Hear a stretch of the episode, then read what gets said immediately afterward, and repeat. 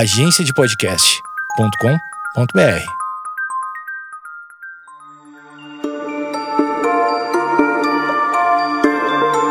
Eu fui acusada injustamente de não falar o suficiente de estrelas, porém é verdade. Tem tempo que eu não falo de estrelas eu fui acusada pela minha digníssima de que eu só quero falar de galáxias e não vou mentir, sou enviesada sim, porque eu trabalho com galáxias, eu acho elas maravilhosas. Então hoje eu vim trazer para vocês o que? 10 curiosidades sobre estrelas. Sim, então para os amantes de estrela, Vamos falar um pouquinho hoje de estrela e coisas que talvez você não saiba. Eu coloquei 10 no título, mas pode ser mais, pode ser menos. Vamos ver quanto que vai render aqui no episódio, tá bom? Só queria falar que eu, esse episódio me lembrou muito um dia que eu tava conversando com os meus irmãozinhos. Eu tenho dois irmãos que são bem pequenos. Uma de 6 e um de 4. E eu tava contando para eles que existem estrelas é, de várias cores que existe estrela vermelha, que existe estrela azul, amarela. E o meu irmão se recusou a acreditar. Ele achou que eu tava zoando ele. Aí ele ficou: Não, você tá de brincadeira, né? Aí eu falei: Não, é, é verdade, existe estrela vermelha. Ele até vermelha. Eu falei: É, até vermelha. Aí ele me pegou no pulo, porque ele falou: Até estrela verde. Aí eu falei: Aí é complicado. Mas ele é muito novo para entender. Mas hoje aqui eu vou explicar para vocês qual é o lance das estrelas verdes, tá bom? Então vamos lá, gente. 10 curiosidades sobre estrelas logo depois da vinheta.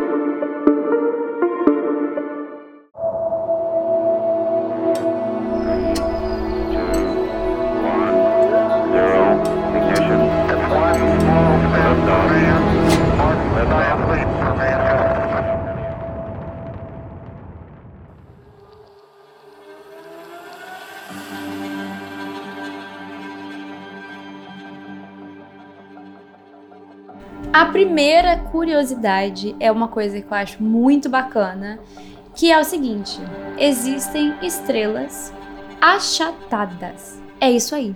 Existem estrelas que não são perfeitamente redondinhas. E isso é por quê? Porque elas giram com muita velocidade.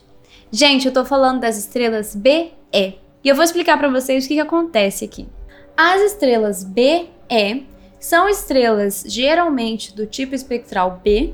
Então lembra que no episódio das computadoras de Harvard eu, eu explico para vocês a classificação espectral das estrelas, né? O, B, A, F, G, K, M. Essa é a classificação espectral das estrelas que vai de mais quente para mais fria, mais azul para mais vermelho. Então as estrelas espectrais do tipo B são a segunda mais quente, tá? Classicamente, as estrelas BE são estrelas do tipo espectral do tipo B, mas a gente tem também é, outras estrelas que são classificadas como BE sem ser B e vai ficar um pouquinho mais claro daqui a pouco. Geralmente, estrelas O ou A também podem ter um espectro clássico de uma estrela BE. Tá confuso, mas já vou explicar. O que acontece?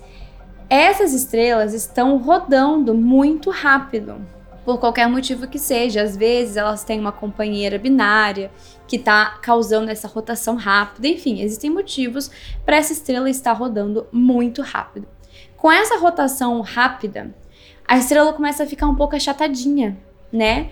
Ao invés de ficar bem redondinha, fica um pouco achatada. E o mais interessante é que o material da estrela começa a desprender dela.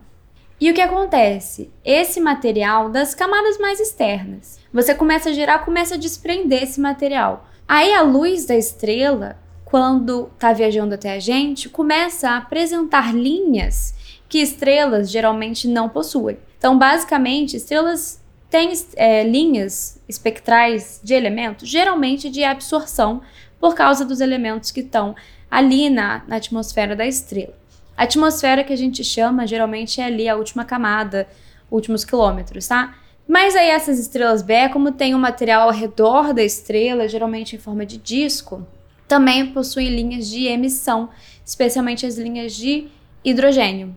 Então essa é uma forma de caracterizar estrelas do tipo BE, e é por isso que eu disse, também tem estrelas O e A com esse espectro clássico de estrelas do tipo BE, que é desse material que está ao redor dessas estrelas. E o que é mais legal também é que muitas vezes esse material se desprende, mas cai de volta para a estrela. Então você tem uma variação. Você tem esse processo de solta e puxa desse material que vai e vem. então essas estrelas também se tornam é, variáveis de certa forma. Então, no caso, o B é do tipo espectral, né? B, e o E vem de emission, que são as linhas de emissão, que não são tão comuns assim em estrelas, especialmente linhas de emissão que a gente chama de proibidas. Esse nome é um pouco contraintuitivo, mas existem linhas que são, entre aspas, proibidas simplesmente porque elas são estatisticamente pouco prováveis no ambiente da Terra, né? Porque no universo a gente consegue encontrar essas é, configurações que possibilitam essas linhas de emissão, tá? O nome linha de emissão proibida muito fácil para cair no clickbait, mas não passa assim de um nome histórico, tá bom, gente? E para classificar a estrela como tipo BE, não é só essa questão da linha de emissão, tá? Tem várias outras características que o objeto precisa ter, como uma polarização linear no óptico, uma radiação no infravermelho em excesso. Então você tem aí algumas características que essas estrelas BE possuem, e como eu disse, isso está acontecendo por quê? Porque a estrela está rodando rápido, é um pouquinho achatada e está ali perdendo material, não vai e vem. Muito bom, né? Essa curiosidade eu acho bem bacana. Vamos para a curiosidade número 2. E essa curiosidade é que a maioria das estrelas que você vê no céu noturno são maiores e mais brilhantes do que o nosso próprio Sol. Antes de eu entrar aqui, vamos lembrar que aquele papo de que ah, a maioria das estrelas que a gente vê no céu já morreram, não é verdade, tá, gente? Isso é um mito que a gente escuta, escutei muito crescendo. Isso não é verdade, tá? O que acontece, da onde que vem esse mito, numa opinião minha, né? Tipo assim, o que, que eu acho que aconteceu? Estrelas maiores morrem mais rápido, a gente sabe disso. E eu acho que essa ideia de que, tipo, ah, uma estrela brilhante, então ela morre mais rápido e, e ela deve ter morrido. Eu acho que é daí que vem, mas isso não é verdade, tá? Agora, por que as estrelas que a gente vê no céu noturno são provavelmente maiores e mais brilhantes que o nosso Sol? Por quê? A gente consegue ver a olho nu em um céu bem limpo, bem escuro. A gente consegue ver cerca de 5 mil estrelas, tá? E todas elas, ou a maioria delas, a grande maioria delas, tem uma magnitude máxima 6. E aí, lembrando que o sistema de magnitude de estrela, ou seja, que te diz o quão brilhante uma estrela é, ele é invertido. Então, um é mais brilhante do que seis, tá bom?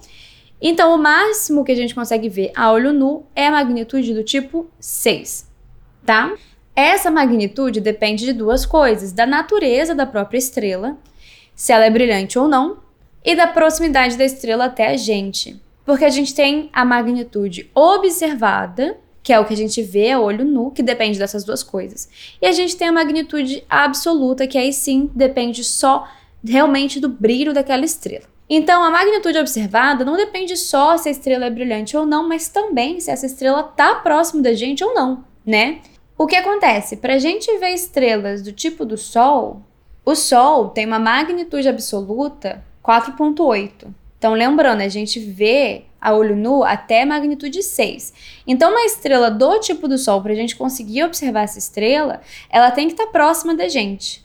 Ela tem que estar tá a uma distância máxima aí de 17 parsecs. Então, para vocês terem uma ideia, isso é mais ou menos 55 anos-luz.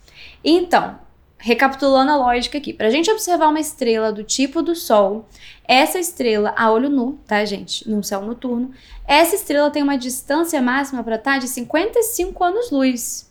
Para vocês terem uma ideia, existem cerca de 133 estrelas que estão mais ou menos nessa distância. Realmente, dessas 133 estrelas que estão entre a Terra uma distância máxima de 55 anos-luz, a maioria vai ser do tipo do Sol ou mais de uma massa mais baixa.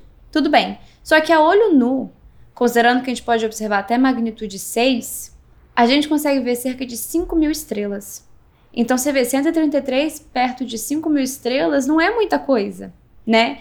Então por isso que a gente fala, as estrelas que a gente vê no céu muito provavelmente são maiores e mais brilhantes que o Sol. Vocês querem ter uma ideia? A maior estrela que a gente conhece é a UY Scuti, tá? Essa estrela tem uma magnitude de menos 6.2. Eu sei que é confuso, mas lembrando, quanto menor o número, maior a magnitude.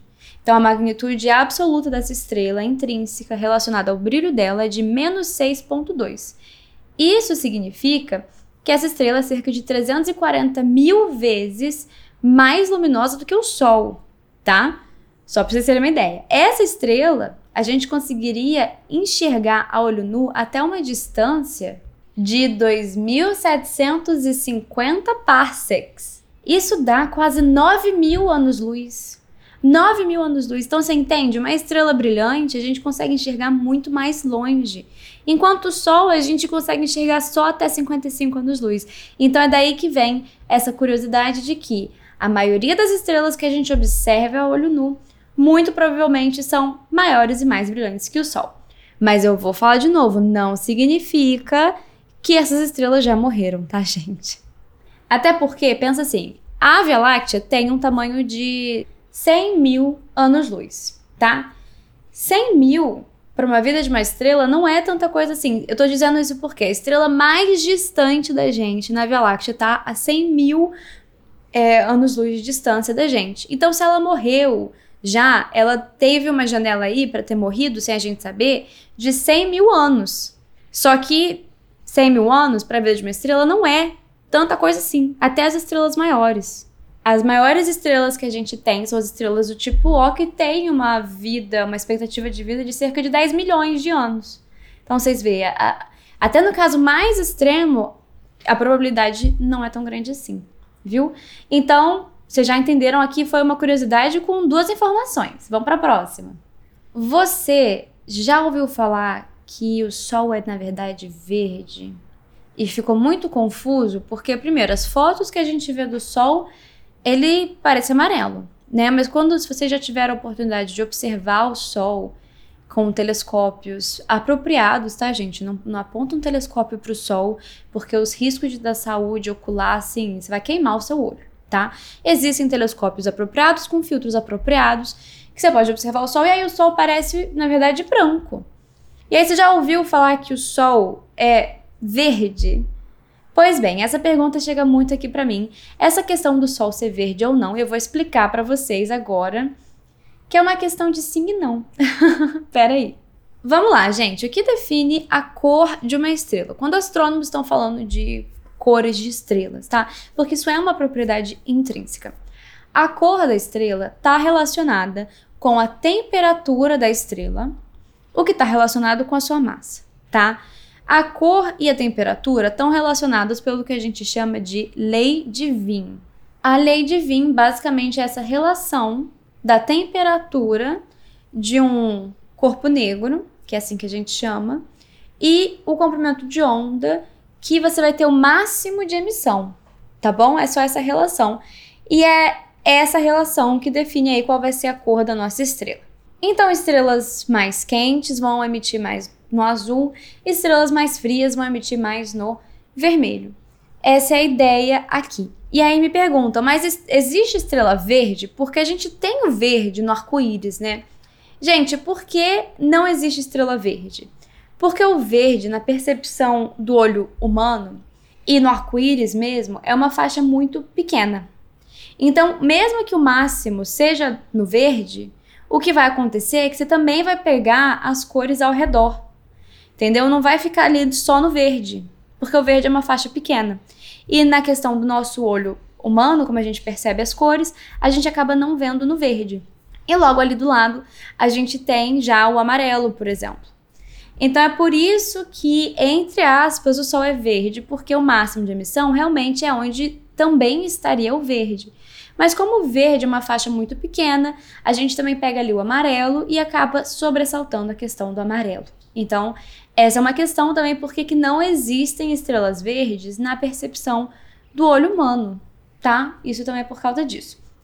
Mas aí tem outra questão também, porque a gente está falando do máximo de emissão sendo verde ali perto do amarelo. Mas tem emissão em todas as cores. A gente tem emissão de toda parte do óptico, ainda mais no sol, tá? Então, o que acontece é que a gente vê a junção de todas as cores, então fica branco, né? A gente sabe, a gente aprende que a junção de todas as cores é, na verdade, branco. Então, essa é a ideia de que a gente vê o Sol, de novo, num telescópio, com filtros apropriados, a gente vê mais ou menos branco, porque você tem a junção de todas as cores, a gente tem aqui o nosso olho humano. Agora, são todas as estrelas que são brancas? Não, não são todas as estrelas que são brancas. Estrelas muito quentes não vão emitir o máximo de emissão, não vai estar tá no visível. O máximo de emissão vai estar tá bem pro azul mesmo. Então, essas estrelas realmente vão ficar bem azuis. E por outro lado, as estrelas bem frias vão ter ali o máximo de emissão bem pro vermelho. Então, essas estrelas vão sim ficar bem vermelhas. Então, na questão de percepção, biológica mesmo, as cores que a gente consegue enxergar para as estrelas são vermelho, laranja, amarelo, branco e azul, tá bom? Essas são as cores que a gente consegue entender ali das estrelas. E lembrando, ah, você tem um pico de emissão é, no verde? Pode ter, mas como é uma faixa bem pequena ali, a gente não enxerga essas estrelas como verdes, entendeu? Então espero que agora vocês tenham entendido por que, que o Sol é e não é verde, né? e quais tipos de cores a gente consegue perceber nas estrelas. Vocês estão gostando? Eu já perdi a conta de quantas curiosidades eu falei aqui das estrelas que não são tão exaltadas nesse canal. Me desculpem os que amam estrelas. Vamos dar um intervalo bem rapidinho e a gente volta já já com mais curiosidades de estrelas.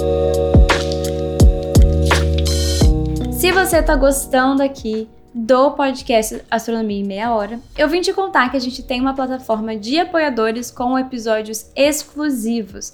É o Astronomia em Meia Hora do Apoia-se, apoia.se barra Astronomia em Meia Hora, por extenso, tudo junto. Lá você tem episódios exclusivos quase todas as semanas e eu falo também não só de astronomia em geral, como conhecimento bem estabelecido, mas eu também conto para vocês notícias de astronomia, novas descobertas, aonde a gente está indo, quais perguntas a gente está fazendo. Também falo para vocês num quadro Vida de Astrônoma, quais são os bastidores de ser uma astrônoma. Eu não falo sobre minha vida pessoal, tá, gente? É realmente assim, diferentes aspectos que envolvem na minha vida porque eu sou astrônoma tá? E também tem o, quadro Dúvidas Cósmicas, se você tá sentindo falta, vai lá dar uma conferida, manda pergunta, que a gente vai responder suas perguntas para vocês. Só 10 reais por mês, gente. Então, depois aqui, vai lá conferir, apoia.se barra astronomia em meia hora. Agora vamos voltar para as curiosidades das.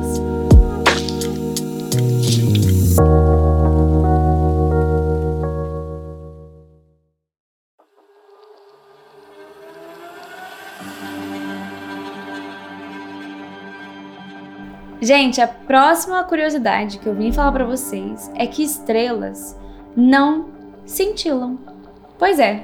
Sabe quando a gente tá tipo olhando pro céu? Eu acho que eu não sei se muita gente tem essa esse hábito hoje em dia, né, de simplesmente olhar pro céu com tanta poluição noturna, de iluminação, acho difícil. Mas enfim, se algum dia você parou, olhou pro céu, ficou tipo só admirando um céu noturno, você deve ter visto estrelas cintilando, né? Tem essa sensação de que elas não, não têm uma luz constante, né? Não é a mesma coisa igual olhar para a luz de casa. Ela cintila.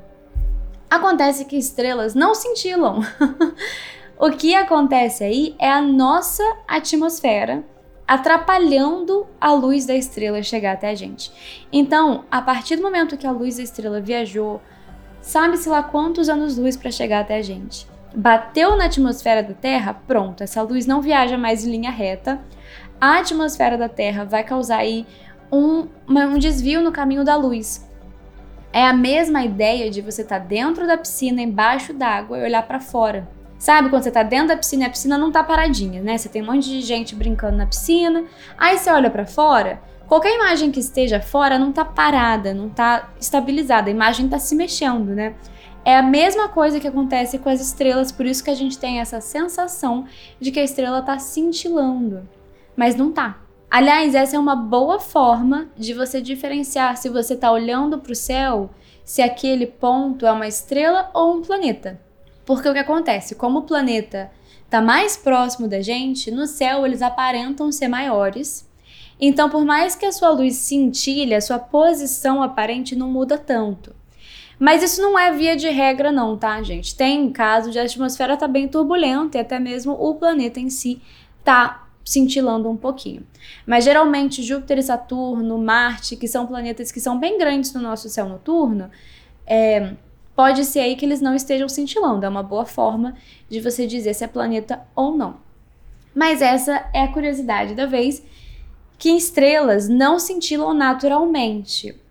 Porém, algumas sim. A gente tem estrelas que a gente chama de estrelas variáveis, literalmente porque o brilho delas muda com o tempo. Esse brilho intrínseco, tá? Essas estrelas têm zonas de instabilidade do mecanismo interno delas, que faz com que elas fiquem mudando de tamanho. Você tem uns ciclos internamente na estrela, que a estrela colapsa, esquenta, expande. Esfria, colapsa, esquenta, expande. Então você tem esses ciclos naturais nessas estrelas. E aí a gente tem que o brilho dessas estrelas também vai variar. E o que é muito legal é que esses ciclos de variação, eles têm explicações físicas e eles têm períodos é, de ciclos que são bem explicados fisicamente. Por que, que eu estou falando isso? Basicamente, estrelas de diferente massa, estrelas variáveis, de diferentes massas, elas vão variar o brilho delas com períodos diferentes. Então, quando você determina o período que a estrela está variando, você observa várias noites, aí você consegue falar: ah, essa estrela está variando em cinco dias. Cinco dias ela fecha o período. Então, você sabe qual massa essa estrela tem e você sabe qual brilho intrínseco essa estrela tem, então você consegue entender qual distância dessa estrela. Foi assim que a gente entendeu a distância até outras galáxias, porque a gente tinha essas estrelas variáveis em outras galáxias. No caso mais específico, as estrelas variáveis Cefeida. E sabendo o período de variação dessas estrelas, a gente conseguiu entender qual distância essas estrelas estavam. Eu falei bastante sobre isso no episódio que eu falo sobre a Henrietta Swan Levy, ela fez parte do grupo Computadoras de Harvard, então eu falei dela lá nesse episódio, tá? Vai lá dar uma conferida. Ela que descobriu que essa relação existia. Ela descobriu que o período de variação depende da massa da estrela. Com essa descoberta, a gente conseguiu medir distâncias, e aí foi que Hubble, em 1925, mediu a distância até outras galáxias e realmente definiu que outras galáxias eram galáxias e não é, nuvens dentro da Via Láctea. Eu falo bastante sobre isso no episódio do Grande Debate, tá? Tá um pouquinho atrás já, mas basicamente é quando a gente descobriu que existiam outras galáxias, não só a Via Láctea. Gente, tem quase 100 anos que a gente entende que existem outras galáxias. Isso não é nada, né, dentro do conhecimento humano. Isso é muito pouco. A extragaláctica é um ramo da astronomia que é bem jovenzinho, né? Só 100 anos. Gente, a última curiosidade que eu vou trazer aqui para vocês é que estrelas podem colidir. Sim, estrelas podem colidir. Isso, na verdade, foi até uma pergunta que eu tive durante a graduação. É, que eu fiquei assim, mas como, como que a gente, né, como que as coisas não colidem? Podem sim colidir. E eu vim contar para vocês o que a gente chama das blue struggles. Quando a gente vê a evolução de aglomerados estelares, a gente espera que essas estrelas tenham mais ou menos a mesma idade, tá? Em aglomerados estelares, elas se formam na mesma época, então elas vão evoluir com a mesma idade. E aí vem o pulo do gato, por quê? Estrelas de diferentes massas, mesmo tendo a mesma idade, elas vão estar em diferentes estágios evolutivos. Uma estrela do tipo O com um milhão de anos já vai estar bem velha, por uma estrela do tipo O, enquanto uma estrela do tipo M com um milhão de anos vai estar tá super nova, tá? Um milhão de anos a estrela do tipo O não vai estar tá velha, mas essa, essa é a ideia, tá? E o que acontece? A gente consegue ver essa evolução no que a gente chama de diagrama HR. Não vou entrar em detalhes aqui, eu acho que o diagrama HR vale explicar com imagens. é, eu tenho que ser mais criativa para explicar no podcast. Mas a ideia é que o diagrama HR é um gráfico que a gente plota ali diferentes características da estrela e a gente vê em qual estágio evolutivo essa estrela está. Em poucas palavras, essa é a ideia. O que acontece com as Blue Struggles? Quando a gente olha o diagrama HR, de um aglomerado, a gente vê que, essa, que o aglomerado tem X anos, você vê essas estrelas evoluindo, mas aí você vê umas estrelas perdidas. Estrelas que fazem parte desse aglomerado que não estão seguindo a evolução do aglomerado. E aí você fica meio perdido. Porque, como assim? Será que as estrelas se formaram depois? Basicamente, são estrelas que já deveriam ter evoluído, mas não evoluíram ainda. E aí que vem o nome. Blue Struggles traduz para é, azuis desgarradas. Essa é a ideia. Azuis andarilhas. Porque elas não estão seguindo a evolução do aglomerado. E o que a gente acha hoje em dia é que você teria estrelas é, de menor massa que estão aí em sistemas binários. Essas estrelas, por algum motivo, perderam momento angular e colidiram, quando elas colidiram, elas aumentaram a massa delas. Entendeu? E elas se tornaram estrelas mais massivas. Então, nesse diagrama HR, elas vão estar onde estrelas massivas deveriam estar, mas elas não vão ter seguido a evolução de uma estrela massiva desde o início. Por isso que elas ficam em regiões meio diferentes. Essas estrelas também, a gente tem aí projetos brasileiros que também estudam essas estrelas, que são as crojocas. É mais ou menos a mesma ideia. A definição de como a gente seleciona as crojocas é um pouquinho diferente. As crojocas são estrelas que cromosfericamente são jovens, mas cinematicamente são antigas. É daí que vem o nome crojocas. E a ideia de formação das crojocas é mais ou menos essa aí. Por quê? Quando a gente vai ver a idade dessa estrela observando a cromosfera, elas parecem jovens, porque você colidiu duas estrelas, você teve um, um refrescamento da atmosfera dessa estrela, e aí elas parecem jovens. Mas cinematicamente, elas parecem antigas. O que acontece? Estrelas se formam mais ou menos todas no plano da Via Láctea, no disco fino da Via Láctea, que tem pouca dispersão. Mas com o passar das órbitas, elas começam a mudar a sua órbita. A sua órbita não é 100% a mesma para o resto da vida. Elas mudam um pouquinho. Então a gente sabe hoje que estrelas mais velhas, cinematicamente, costumam ter uma dispersão maior. Não sei se está ficando muito complicado, vocês me falam. Basicamente significa que estrelas jovens ainda andam na linha. As estrelas velhas não ligam tanto, não andam tanto para a linha. Então, as crojocas são isso, são estrelas que parecem jovens com uma medida e velhas com outra medida, e a explicação aí que foi encontrada também é que poderia ser colisão de estrelas. Então, sim, estrelas podem colidir. A gente tem até imagens de estrelas colidindo, se eu não me engano. Não tenho certeza se a imagem é muito boa, mas a gente tem representações artísticas muito boas para entender o que eles chamam de The Last Kiss ou alguma coisa assim tá? Então essa foi a nossa última curiosidade de hoje. Lembrando, gente, se ficou alguma pergunta, tem gente que manda no Spotify. O problema é que se manda no Spotify, eu não tenho como responder. Então, se ficar a pergunta, me manda no grupo do Telegram. Se você não tá no grupo do Telegram, tem um grupo aberto para todo mundo, é só você procurar Astronomia em Meia Hora. Então, se ficou dúvida do episódio, manda no grupo do Telegram, porque no Spotify eu não consigo responder. Então, às vezes eu vejo pergunta lá e eu não posso responder tá bom? Então, fica aqui a dica, tá? Esse episódio vai ser em homenagem à minha digníssima Ellen Almeida, que disse que eu sou injusta com as estrelas, que eu sou enviesada para galáxias, e eu sou mesmo, porque eu trabalho com galáxias e elas são sensacionais. Meu muito obrigado para quem ficou até aqui. E se você curtiu Astronomia em Meia Hora, não deixa de conferir os outros podcasts da família em Meia Hora. Tem o História em Meia Hora, do professor Vitor Soares, que quem iniciou, que quem idealizou esse projeto inteiro.